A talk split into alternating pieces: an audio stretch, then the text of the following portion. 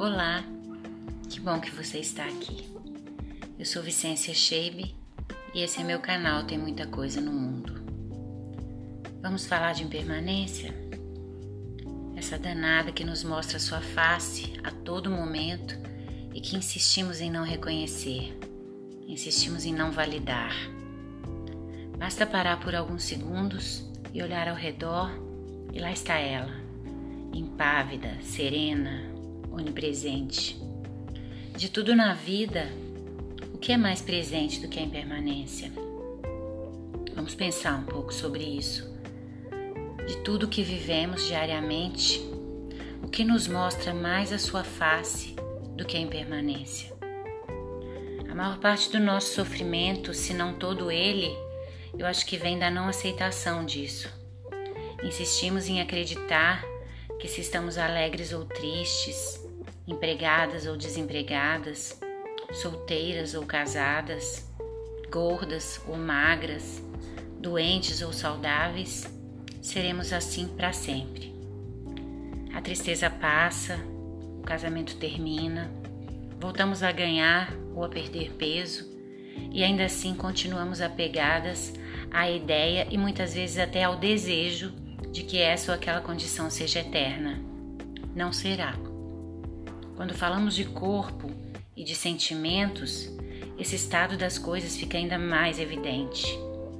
O corpo é permanência em carne viva e isso dói. Segundo Rudolf Steiner, que é o pai da antroposofia, a vida é uma doença incurável. E é. Já nascemos com a certeza de que se tudo correr bem, esse corpo vai crescer, amadurecer envelhecer, adoecer e morrer. O budismo fala disso da forma mais bela que eu conheço, da forma mais poética que eu conheço.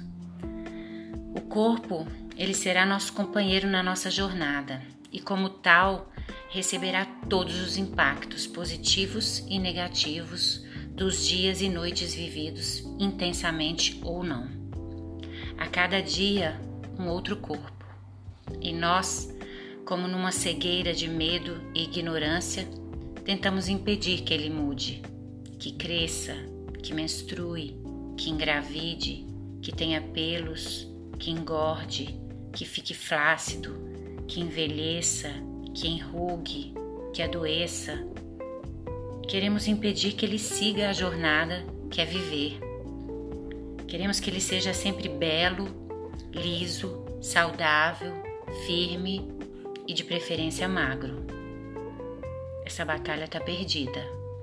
O nosso corpo é desobediente, é rebelde, é autônomo, engorda onde não queremos, quando não queremos, emagrece onde desejamos volume, muda sem nos pedir licença, zomba das nossas pretensões, vive sem o nosso comando, é coração batendo é pulmão respirando, é ele todo funcionando e mudando sem pedir autorização.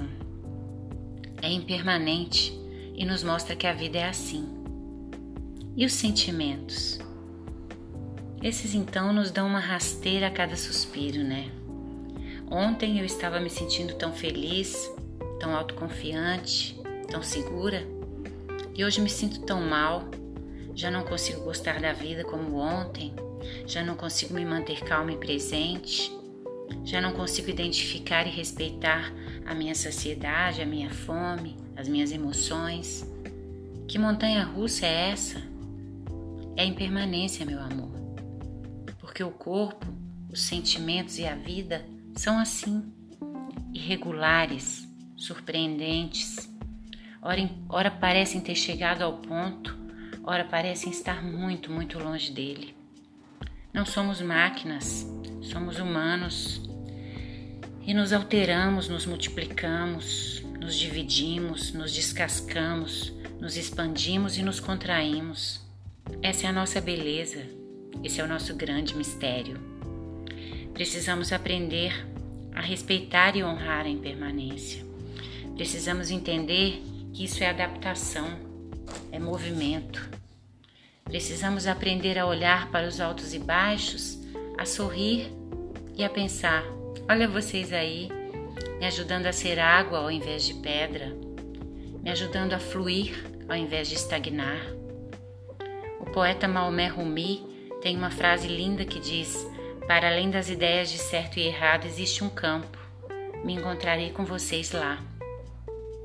Penso que esse campo é um lugar que existe dentro de cada um de nós e que nele podemos olhar para os nossos anseios e falhas, para as nossas alegrias e tristezas, para os nossos limites e possibilidades, para as nossas feridas e curas, para além da perspectiva da permanência, mas para uma perspectiva mais ampla de que existe, de que tudo isso faz parte da existência humana.